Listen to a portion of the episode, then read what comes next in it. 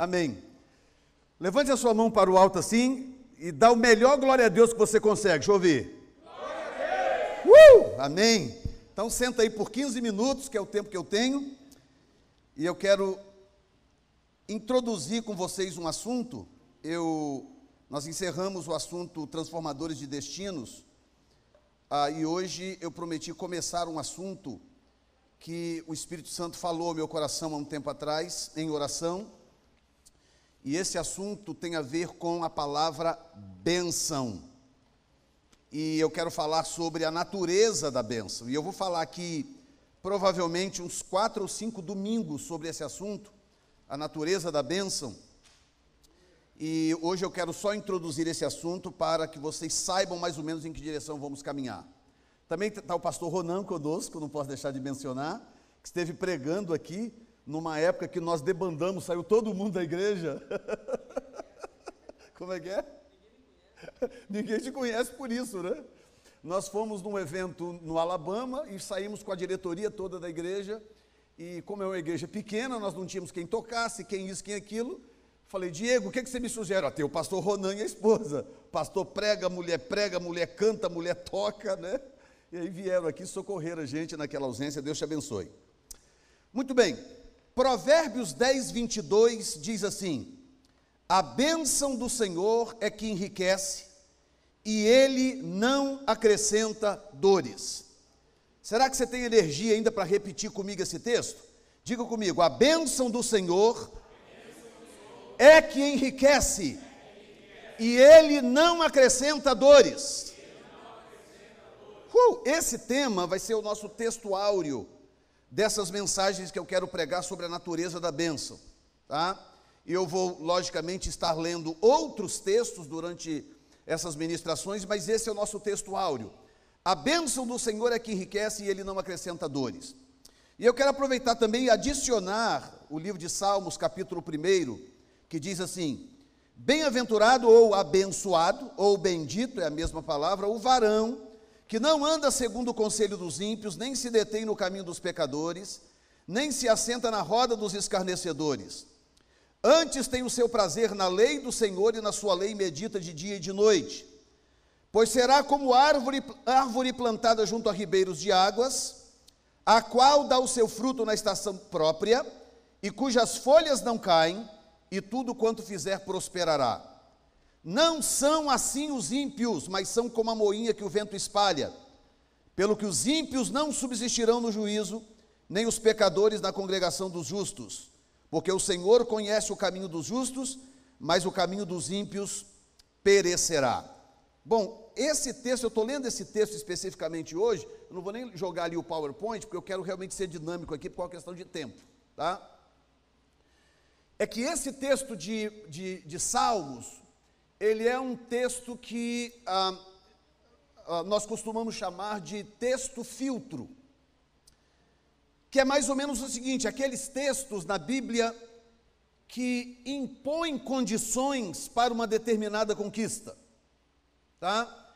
Esse texto, por exemplo, ele faz uma filtragem, pastora a respeito de quem será abençoado e quem não será abençoado. E ele diz: bem-aventurado, ou abençoado, ou bendito, é o varão que. Aí ele dá três, três steps, ou três etapas. Eu não vou falar dessas etapas agora, eu vou falar disso na outra mensagem, na mensagem seguinte, mas eu quero só que você entenda isto para o que eu vou dizer logo em seguida. Então o que acontece é o seguinte: ele diz: bem-aventurado é aquele que faz isto, isto, isto e isto.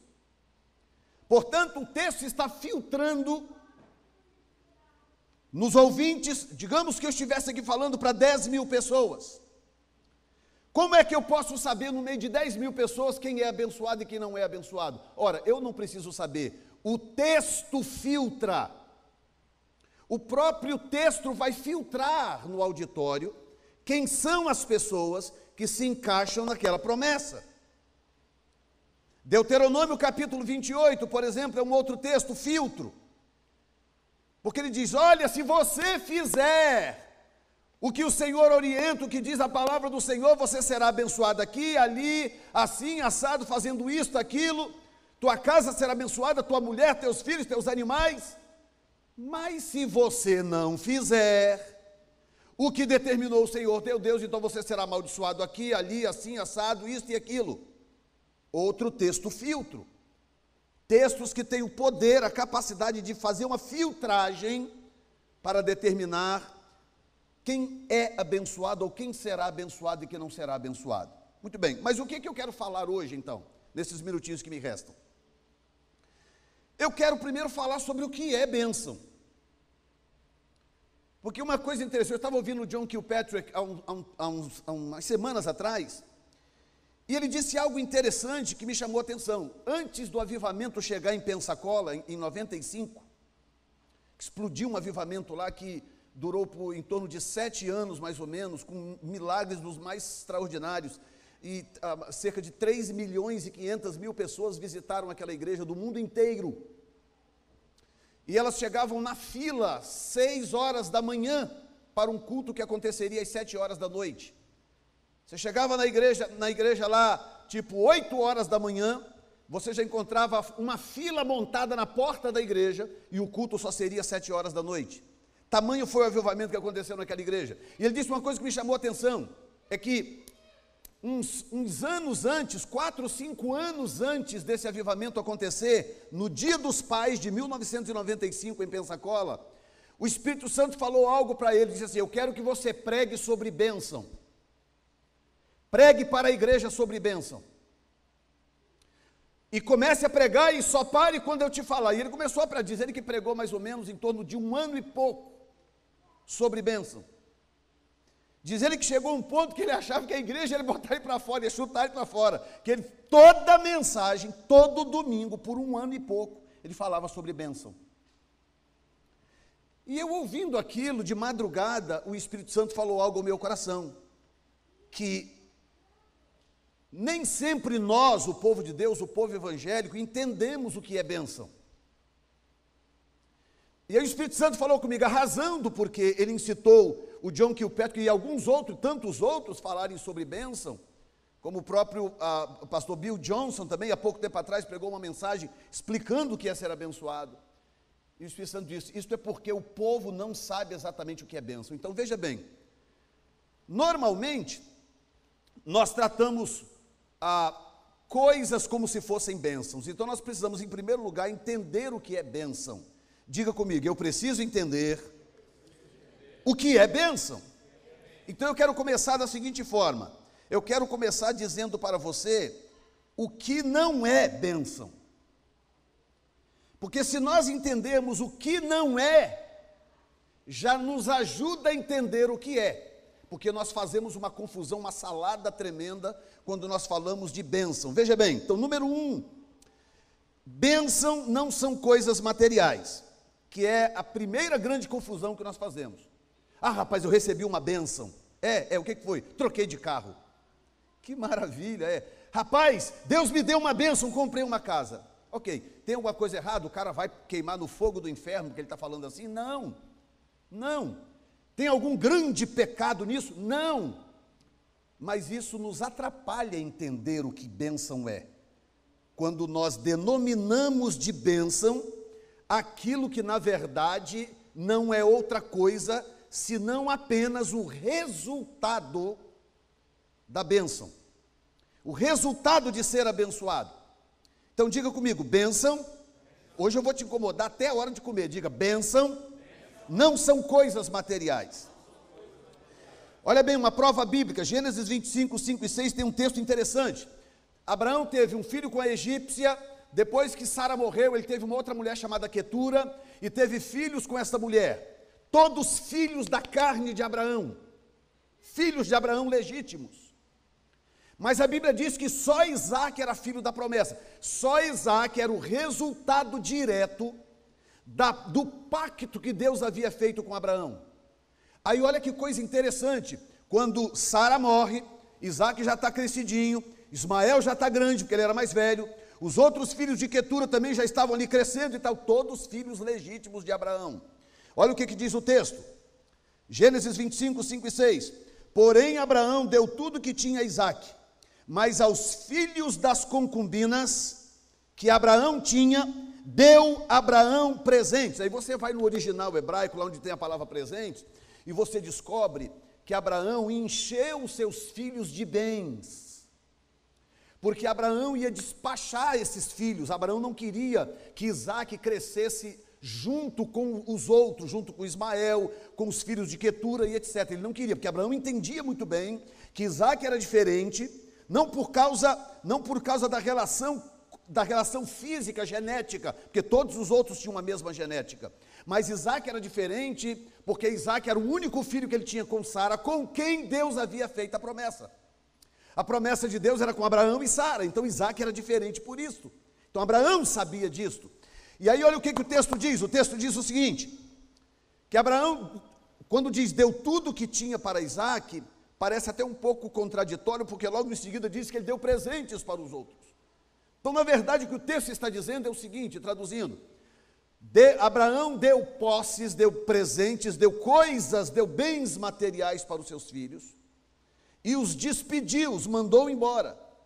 Mas Isaac herdou a bênção. Isaac foi o indivíduo que Abraão veio, tocou, colocou a sua mão sobre ele e, e transferiu para ele a bênção do pacto que Deus havia feito e que repousava sobre Abraão. Portanto, bênção não são coisas materiais. Escute o que eu vou te dizer. Você pode ter coisas materiais, você pode ter uma casa maravilhosa, pode ter quatro carros na garagem, você pode ter as melhores televisões mais modernas, você pode ter as melhores roupas, as melhores bolsas de, de, de, de, de grife, você pode ter muitos bens materiais e não ter a bênção de Deus. E não ser abençoado. Ah, pastor, mas agora você me confundiu, explica esse negócio melhor. Ora, se bens materiais fossem bênção, pessoas ricas não se suicidavam, só se, só, só se suicidavam favelados. By the way, eu estava lendo há pouco tempo atrás, uma, uma, logo depois que morreu o Anthony Bourdain, não sei quem acompanhou aqui, aquele um dos, um dos chefes mais famosos de Nova York, que apresentava programas de televisão, chama Anthony Bourdain. Ele se suicidou na França, com 63 anos de idade, rico, rico, rico, rico, rico, que não tinha onde mais colocar coisa. Famoso, bonito, rico, teve quantas mulheres quis e tinha tudo e se suicidou em Paris. E aí eu estava lendo um artigo ah, escrito pelo, por um, um repórter do, do, do, do, uh, New York Times, ele disse uma coisa uh, interessante. Acho que nem ele sabe da profundidade do que ele disse, mas eu captei. Que o suicídio acontece proporcionalmente muito mais na classe alta do que na classe baixa. Gente pobre não se suicida, você que lida com favelado, quantos casos de favelado pobre que você se suicidou? Foi encontrado, foi encontrado enforcado na, no barraco. Não vou dizer que não aconteça, mas é muito menor proporcionalmente do que as pessoas que, que se suicidam, mas que, no entanto, têm posses. Quem está me entendendo até agora? Bênção não são coisas materiais. Por que, que é importante entender o que não é bênção? Para você não achar só porque tem uma coisa aqui, uma coisa ali, uma coisa aqui, uma coisa ali, então está tudo bem, você então é abençoado. Não, você precisa saber que é abençoado pelos motivos certos. Número dois, bênção não é ter mais do que o outro. Ah, eu sou mais abençoado do que fulano. Por quê? Porque eu tenho mais do que ele. Então eu vou, eu vou dar uma oferta missionária para socorrer o, o, projeto Bilu. A igreja vai mandar um dinheiro para o projeto Bilu ou para o pro projeto na África, porque o povo lá é pobre, porque não tem recurso, porque não tem isso e aquilo. Isso é muito relativo. E o exemplo bíblico, além do texto que eu tenho aqui que eu quero te dar, é o caso, por exemplo, de Davi. Davi era um indivíduo que tinha a bênção de Deus e morava numa caverna. Saul não tinha a bênção de Deus e morava num palácio. Saul vestia as roupas mais caras, tinha os melhores cavalos, guarda-costas. Davi vivia. Agora você já imaginou o que é viver em cavernas no deserto, sem ter um chuveiro, sem ter uma caminha boa com um colchão bacana, daquele de, de, de memory foam, não é? sem ter um, um, um sanitário, sem ter coisas básicas, uma toalha, uma coisas básicas.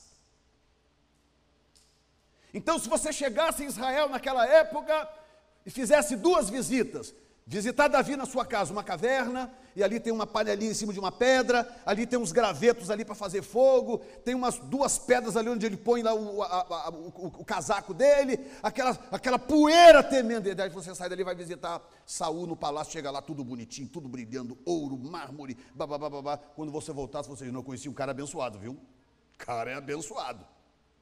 Ou seja, você voltaria com a ideia errada do que é bênção.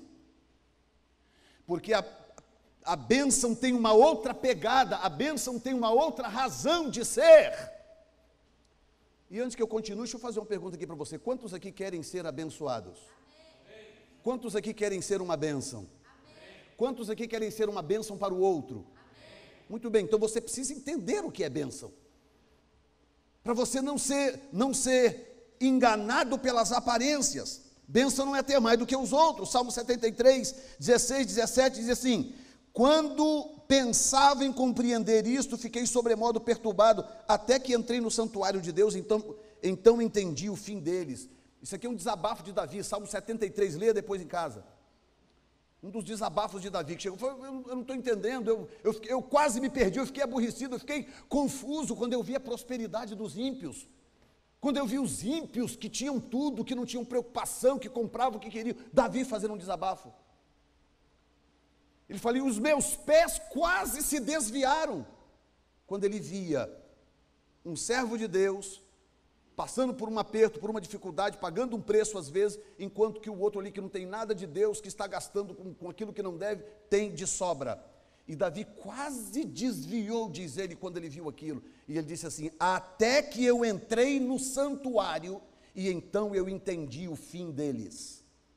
Diga comigo: bênção não é ter mais do que o outro. Muito bem, então aí vem a pergunta: se bênção não é bens materiais, e também não é ter mais do que o outro, o que é bênção. Do que que vamos falar nas próximas mensagens? O que é bênção? Três coisas eu vou te dar. Primeiro, bênção é um favor imerecido. Diga comigo, bênção é um favor imerecido. Muito bem, olha que coisa curiosa. Duas palavras no hebraico que eu separei aqui, que é a palavra ah, berakar, que é a palavra bênção, e a palavra a que é a palavra favor. Tanto a palavra beracar, como a palavra rason, quando você vai ver a tradução dessas duas palavras, a, o, o significado dessas duas palavras traduzido é extremamente parecido. E dá a entender mais ou menos o seguinte, quando você faz, quando você faz essa, essa pesquisa ah, linguística do significado das duas palavras é mais ou menos o seguinte: Beracar, que é bênção, e a palavra, o verbo abençoar é Barak, lembra do Barack Hussein Obama? Primeiro nome dele, Barak, é abençoar, primeiro nome, apesar de que ele não honrou o nome, mas esse é o significado em hebraico. E o, e o substantivo, bênção, é Beracar, e o outro é ração, é mais ou menos o seguinte: Bênção. A bênção, porque há uma diferença entre ser abençoado e ser uma bênção. Ser abençoado é necessário para que você chegue a ser uma bênção. Tá? Não há como você chegar a ser uma bênção sem que você antes passe pelo processo de ser abençoado. Ok? Então o que acontece é que o, o, o rason a palavra rason, que significa que tem o mesmo sentido de, de beracar, com algumas pequenas diferenças, dá a entender que é a bênção completa como um todo. Então Deus diz para Abraão, assim em Gênesis 12, 1 a 3: Senhor, sai da tua terra, da tua parentela, vai para a terra que eu te mostrarei e tal. E ele diz: Eu te abençoarei grandemente, tu serás uma bênção. Eu te abençoarei e tu serás uma bênção. São duas coisas ele ia ser abençoado durante um processo até que ele se tornasse uma bênção, que é, que é o resultado de você ter o favor de Deus sobre a sua cabeça, sobre a sua vida. Diga comigo, bênção é o favor de Deus sobre a vida de uma pessoa. É por isto que eu não posso confundir bênção com coisas que eu conquisto. Porque veja bem, irmãos, eu tenho, eu tenho um carro razoável aqui na porta, dentro da minha realidade, dentro do que eu ganho, dentro do que eu posso, ok? Bem, se eu for para a faculdade estudar, pelejo, me formo aí num, num negócio aí quente do momento aí, um, um, um, um, diploma bom do momento aí, arrumo um emprego bacana aí numa Apple, numa Google, numa coisa assim. Ora, daqui a pouco eu estar dirigindo uma Ferrari daqui para ali. Para eu estar dirigindo um Alfa Romeo, para eu estar dirigindo uma Bentley.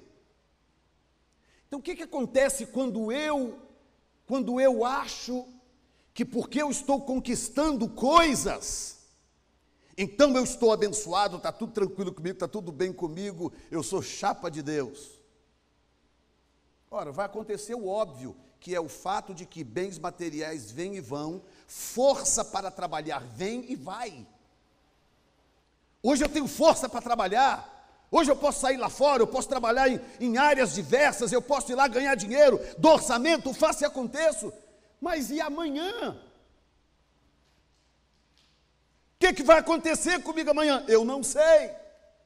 Quantas pessoas que da noite para o dia se tornam inúteis, que não podem mais produzir, não podem mais pelo menos trabalhar na área ou no campo que gosta ou que sabe, porque um problema de saúde, um acidente, uma situação qualquer, corta aquela fonte de renda e de recursos, quem está me entendendo?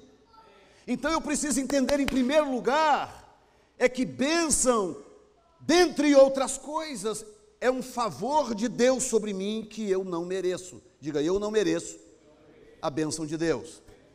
E isso, é importante saber isto, porque a partir do momento que você começa a achar que o que você tem é resultado dos seus olhos verdes, bacanas e bonitos, você começa a entrar em problema com Deus. Porque Deus não favorece o soberbo, Deus não favorece o orgulhoso, Deus não favorece aquele que se acha grande, o que tem espírito de grandeza. Deus não favorece. O que que leva o indivíduo como Anthony Bourdain, rico, poderoso, cheio de dinheiro, sozinho, estava gravando uma série dentro do quarto de hotel, se matar?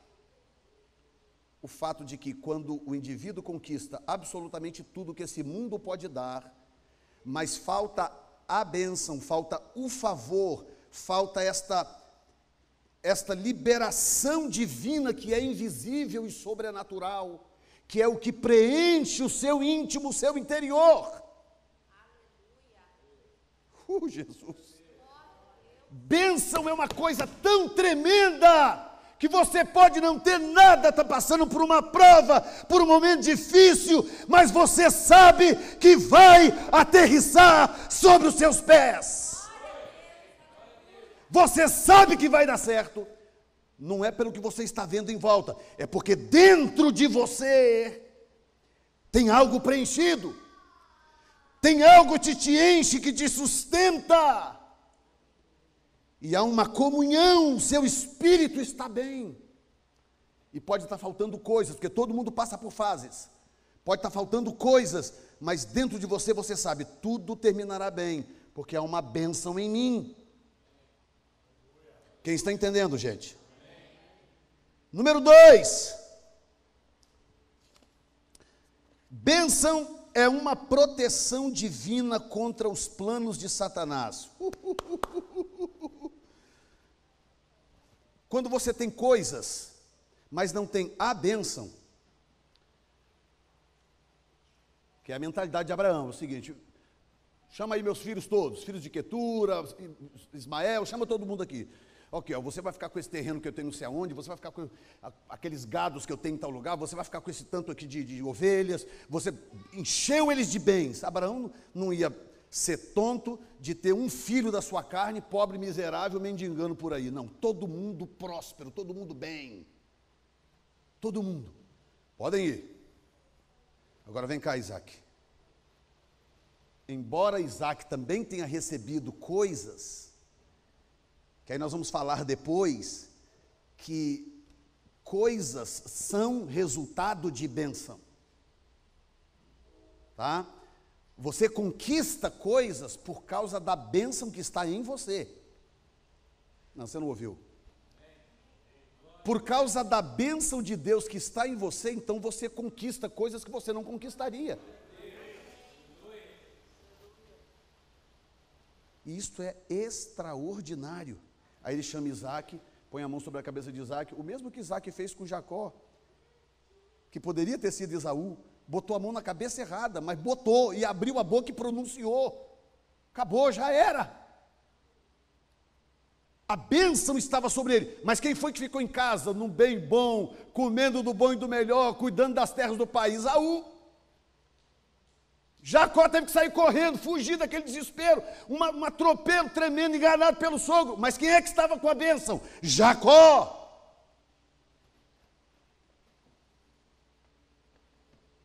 Quando a bênção de Deus, escute bem o que eu vou te falar. Quando a bênção de Deus repousa sobre a sua cabeça, sobre a sua casa, não há absolutamente nada que Deus queira realizar na sua vida que possa ser impedido por Satanás.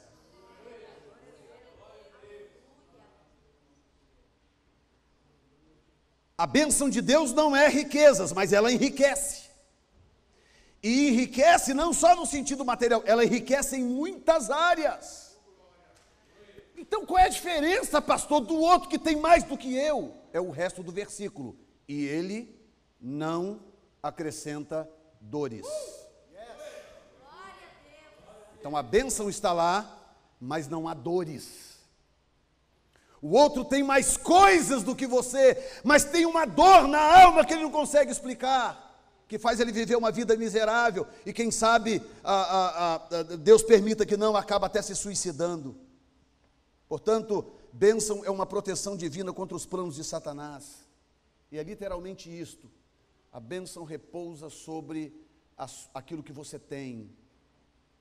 É o caso de Deuteronômio capítulo 28. Se você honrar o Senhor teu Deus, obedecer ao Senhor teu Deus e fizer tudo quanto Ele te diz, bendito serás na cidade, bendito serás no campo, bendito serás a tua amassadeira, bendito será o teu fruto, bendito será o teu gado. Então, o que, que acontece quando a bênção de Deus vem sobre você, como em forma de favor, que é quando ela se estabelece em você em forma de favor, o que, que acontece? As coisas à sua volta, as coisas à sua volta, começam a experimentar o impacto desta bênção que está em você. Mas aí você precisa entender que essas coisas não são a bênção, essas coisas estão sendo impactadas pela bênção, assim como seus filhos, seus parentes, seus familiares e até ímpios que estão à sua volta. São impactados pela bênção. Ah, não, pastor, aí é demais, me prova na Bíblia. José do Egito. José do Egito. Chegou como escravo. Escravo, chegou na casa de Potifar, começa a trabalhar aqui, mexe na terrinha ali, planta um negocinho aqui e tal, forma uma caminha ali. Daí a pouco Potifar olhou e falou assim: não, tem um negócio com esse moço aí, que não tem nos outros. Agora você veja, Potifar era o rico, Potifar era o dono da casa, Potifar era o dono das posses. Aí ele olha para um escravo e fala: tem um negócio desse moço, desse escravo, que não tem em mim e não tem nos demais. Aí ele chama o rapaz e fala assim: escuta, eu vou dar minha casa para você administrar. Administra para mim a minha casa. José pega, começa, começa a prosperar, a coisa começa a crescer, e vai, vai, vai, vai. Potifar abençoado até que a, a dita cuja da mulher de Potifar vem, apronta aquela. José vai para o calabouço. Quando chega no calabouço, o carcereiro olha e fala assim: tem um negócio desse moço aí que não tem nos outros presos aqui. Esse rapaz tem uma coisa com ele. Espera um pouquinho, você não quer ser o líder aqui da prisão? E ele organiza aquilo ali tudo, calabouço, tudo organizado, tudo funcionando.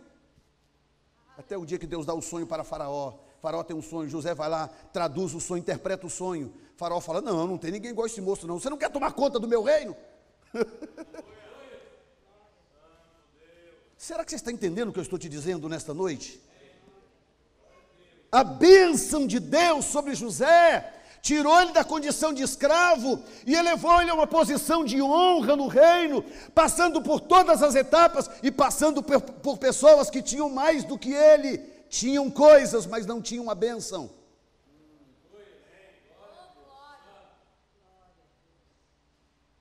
E eu vou terminar agora por causa do tempo, mas eu quero pregar na próxima mensagem. Eu quero te eu quero falar com você a respeito do das exigências de Deus para que você seja uma bênção. Se você entender o que eu vou falar na próxima mensagem, as exigências de Deus para que você seja uma bênção. E vamos olhar alguns, algumas passagens que têm o poder de filtrar essas coisas, para você poder entender, para que você saia na rua, acorde de manhã e saia na rua com uma coisa em mente. Eu sou uma bênção, mas eu quero ser uma bênção ainda maior. E eu sei que a forma como Deus, como Deus traduz isso na minha vida é fazendo isso isso e isso que diz a palavra de Deus. E você vai, você vai se surpreender com o que Deus vai fazer com a sua vida em todos os sentidos, inclusive no campo material. Digam graças a Deus. Eu termino dizendo, contando a história dessa própria igreja. O que, que acontece? Essa igreja vem de uma origem bacana. Está aqui a nossa, a nossa pastora, a nossa bispa, né? Agora, porque ela já não está mais pastoreando, virou bispa, né? O que, que acontece? O nosso, o nosso pastor, que era o pastor da igreja, é um homem que tem um, um, tem um chamado missionário muito bacana, muito bonito. E sacrificou muita coisa para pregar a palavra, para fazer missões em muitos lugares. Quando a igreja foi transferida para nós, e Deus já sabia, porque Deus não faz nada por acaso, o que, que acontece? No meu coração também há uma paixão por missões. O que, que nós fizemos de cara e, e, imediatamente? Primeiro departamento que eu formei nesta igreja foi o departamento de missões. O primeiro. Departamento de missões. E fiz um pacto com o departamento de missões. O dinheiro que entrar em missões aqui não se gasta com nada. Se algum dia eu tentar comprar pirulito com dinheiro de missões, vocês, vocês me amarram. me algemem. não permitam. E Deus colocou nas mãos da, da Luciana, do, do, do, do Tony, esse ministério que fazem com tanto amor, tanto carinho, tanta competência. E quer saber, de lá para cá, já, já foi dado vários relatórios aqui, sei lá quantos quantos milhares de dólares que já foram entregues aí para missões, que nós poderíamos estar fazendo outras coisas com esse dinheiro. Mas sabe o que acontece? Deus é tão fantástico, tão fantástico, tão fantástico, que essa igreja que vem aí uma série de experiências e atropelos desde o passado até agora, Deus vem sustentando esta igreja de uma forma tremenda. Agora, o mês passado, escute isto, que vocês não sabem ainda. O mês passado, um pastor amigo nosso de Marlboro estava para comprar um templo e precisava de recurso para poder apresentar para o banco. Sabe quais foram as igrejas que socorreram? Full Revival Church e New Time Church. Esta igrejinha desse tamanho ofertou 5 mil, ofertou não, emprestou 5 mil dólares para ajudar a igreja a fechar o negócio. Fecharam o negócio, devolveram o dinheiro agora. Acabei de dar o cheque ali para a secretária, devolveram o dinheiro, resolveram. Full Revival deu lá uns 40, 30 e poucos mil dólares, 40 mil dólares mais ou menos, prestou. Olha que coisa, sabe da onde? Eu só tenho uma explicação para isso, uma explicação só. Há uma bênção de Deus sobre nós, por causa daquilo que estamos, por causa da nossa postura de nos alinharmos com a vontade de Deus. Esse é o segredo. Então, se você fizer o mesmo com a sua vida pessoal, com a sua família, guess what? Deus vai te surpreender de uma forma que você mesmo vai ficar embasbacado. Você vai ficar embasbacado. Porque a bênção do Senhor enriquece. E Ele não adiciona dores. É mais ou menos o seguinte: ele te prospera e você ainda tem saúde, você tem ânimo, você tem paz para usufruir. O que, que adianta ter e não poder usufruir? Digam graças a Deus. E por fim eu termino dizendo que a bênção é uma autorização de Deus para prosperar, vírgula, para um propósito. Repita essa frase comigo: a bênção é uma autorização de Deus para prosperar para um propósito. Ok, então tá simples. A única coisa que nós precisamos descobrir é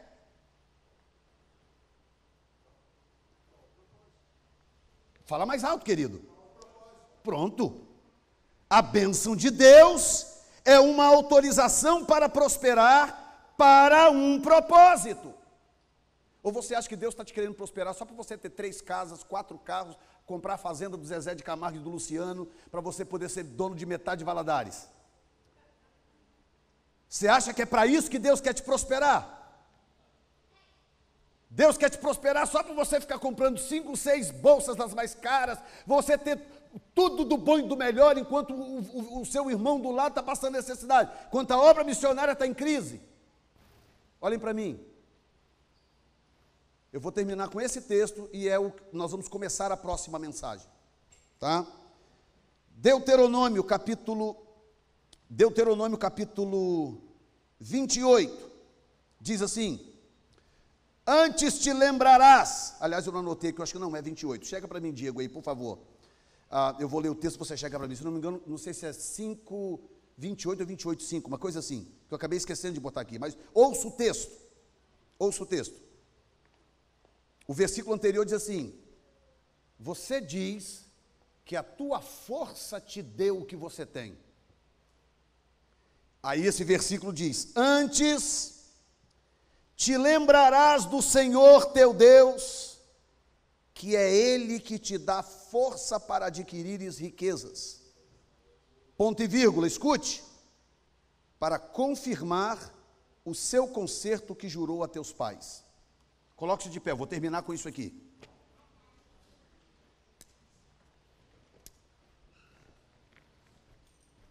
Termino agora. Quantos aqui querem ser, querem ser abençoados a ponto de ter tudo em abundância? Levante a mão. Ok, então escute o que eu vou te dizer. Escute. Porque isso me atingiu fundo quando eu estava orando e preparando esta mensagem. Bênção é uma autorização de Deus para prosperar para um propósito. 8,18, obrigado. Deuteronômio 8,18. Não foi a tua força que te deu o que você tem, diz o texto. O 17. E o 18 diz: Antes te lembrarás de que é o Senhor teu Deus que te dá força para adquirir riquezas. Força para adquirir riquezas.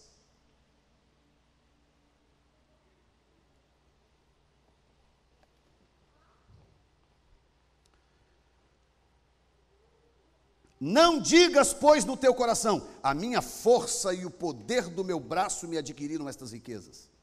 Não, isso é porque eu sou muito bom, eu sou um excelente pintor. Não, eu sou um profissional carpinteiro. Não, eu sou um excelente jardineiro. Não, eu sou um. Eu sou. Não, eu tenho não sei quantos anos de experiência.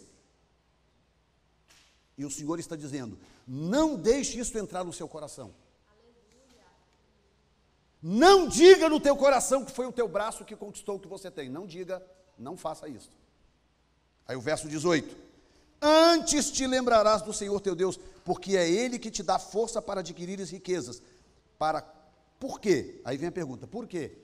Que é o propósito. Diga comigo, para confirmar, para confirmar a, aliança a aliança que Ele fez, que ele fez com os nossos pais. O que que isso significa?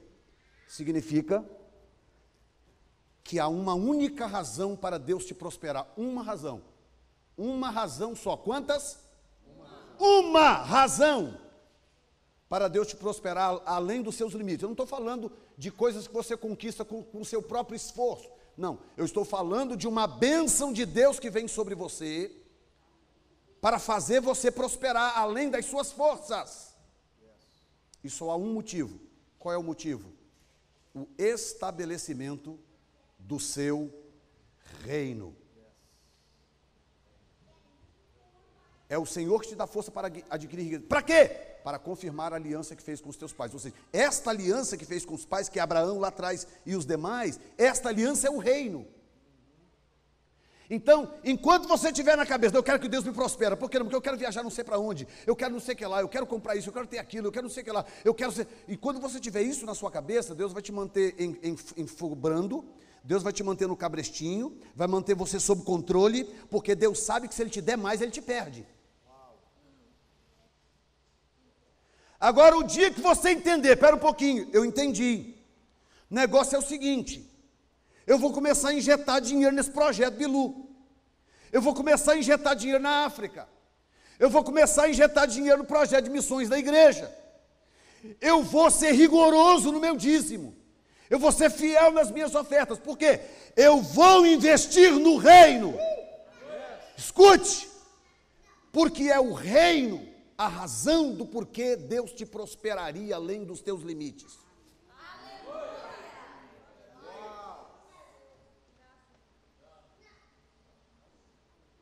Uh, Jesus. Alguém já leu aqui a história da Colgate, do dono da Colgate? Alguém já leu? Não dá tempo de contar, eu vou contar na próxima mensagem, mas enquanto isso, durante a semana, pesquise a história do dono da Colgate. Como que ele se tornou o maior produtor de, de, de, de pasta de dente do mundo e alguns outros lá, a, a, a, a produtos de higiene pessoal. Você precisa ler a história desse homem que, que cresceu tanto e ganhou tanto que chegou ao ponto dele dar 90% do faturamento para a obra de Deus.